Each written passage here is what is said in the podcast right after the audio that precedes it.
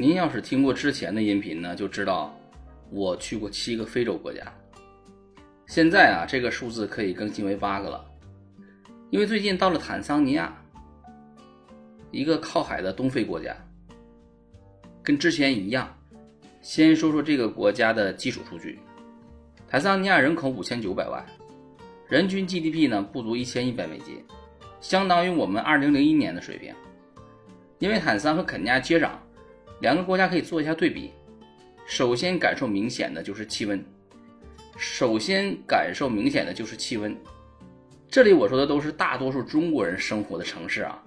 肯尼亚的首都内罗毕和坦桑的经济中心达雷斯萨拉姆。内罗毕因为海拔高，气候凉爽，早晚呢是需要穿外套的。温度低的季节呢只有十几度，这个是不是颠覆了很多人对于非洲的认知？所以在这个城市很少能见到空调。达雷斯萨拉姆呢就热得多。现在最高气温有三十一度，虽然沿海呢，但没有很潮湿。接下来说经济水平，肯尼亚的人均 GDP 接近坦桑的一点八倍，这个从城市的商场的数量、规模和档次上就能够有直观的感受。内罗毕已经至少有七家家乐福超市了，但是达雷斯萨拉姆还没有国际的连锁超市入驻。当地最大的商场呢，连我这个。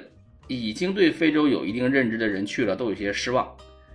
再说城市建设，到了达雷斯萨拉姆一周，仅仅停了三四次电，每次都只有短短的几分钟。